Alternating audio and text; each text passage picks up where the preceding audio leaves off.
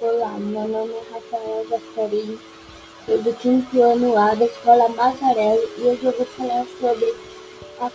o ano de 2020 para mim. O ano de 2020 foi um ano cheio de surpresas, como a Covid-19 que a gente teve que ficar em casa e muitas outras coisas, como aula online, e também teve seus lados positivos e negativos. E seus lados positivos são que a gente passou mais tempo com a família, a gente é,